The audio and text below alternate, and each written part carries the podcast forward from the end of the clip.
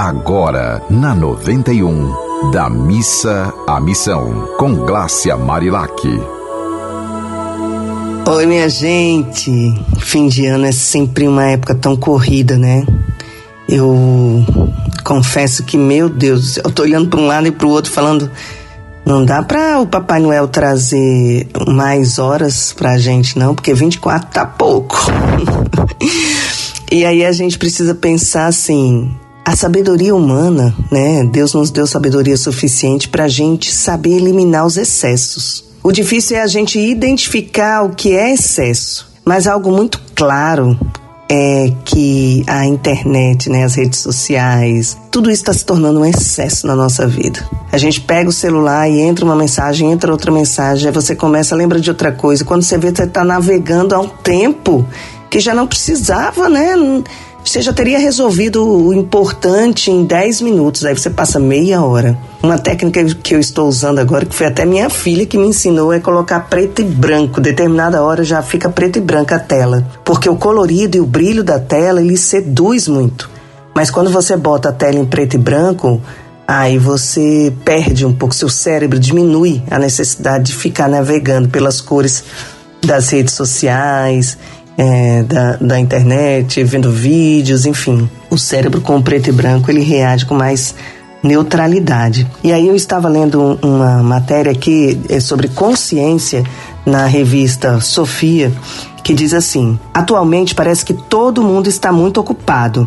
Embora muitas coisas nesse mundo pareçam desiguais, esse senso de ocupação opera de um modo imparcial e abrangente, quer dizer, crianças, adolescentes, adultos, né? Tá todo mundo muito, tipo, correndo contra o tempo. Pelo menos entre as pessoas que, que eu conheço tá assim. Né? Não faz diferença. Pessoas empregadas, desempregadas, homens, mulheres, pessoas de qualquer lugar do mundo estão todas rendidas a esse mundo paralelo que é o celular. Todos estão oprimidos pelas inúmeras tarefas que devem cumprir, né? E muitas vezes dizem que não há tempo suficiente em um só dia para fazer tudo o que precisa ser feito. Aí na matéria diz assim: Lembro que desde a minha infância, uma das estratégias de venda né, para uma grande variedade de produtos consistia em dizer que eles economizam tempo. Isso valia para inúmeros itens, por exemplo, máquinas de lavar, louça, fraldas descartáveis, fornos micro-ondas. Para esses utensílios domésticos focados no público feminino, as imagens eram de senhoras sorridentes, engajadas em alguma atividade de lazer com amigos ou com a família, enquanto o aparelho que economiza tempo estava em segundo plano, aliviando o trabalho e liberando a mulher para desfrutar a vida. Certamente que a realidade mostrou-se diferente, né? Hoje a mulher tem um ou dois empregos e usa todo o tempo possível, todo o aparelho que economiza tempo para encontrar uns poucos momentos de qualidade para a família e para si mesma. E muitas vezes, é, repare se isso está acontecendo com você, alguém fala com você e você responde, mas prestando atenção no celular, sem olhar no olho da pessoa.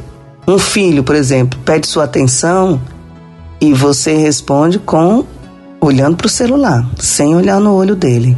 E você acha que a qualidade dessa resposta é suficiente? Porque o que a gente tem de melhor para oferecer para todas as pessoas, especialmente para os nossos filhos, né, que dependem do nosso exemplo para seguir na vida, é a nossa atenção.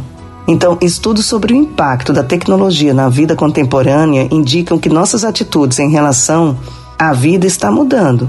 Em determinado momento, as pessoas esperavam ser salvas pela tecnologia, com mais tempo de lazer e menos trabalho. Agora, as pessoas se sentem desafiadas pela falta de tempo e oprimidas por seus muitos aparelhos tecnológicos. Elas estão esperando ser salvas da tecnologia, né? Embora de muitas maneiras tenham sido uma benção a tecnologia, é, é, atualmente, né, ela também tem retirado de milhões de pessoas as suas identidades criativas, transformando seu trabalho em atividade automática, que leva ao tédio a pouco ou nenhuma expressão pessoal. Então, minha gente, uma, uma, um jeito de ir da missa à missão é reparar quanto você está dedicando de tempo à tecnologia, ao seu telefone. Quanto tempo o seu telefone ganha de você? Quanto tempo sobra para você oferecer às outras pessoas e a você mesmo?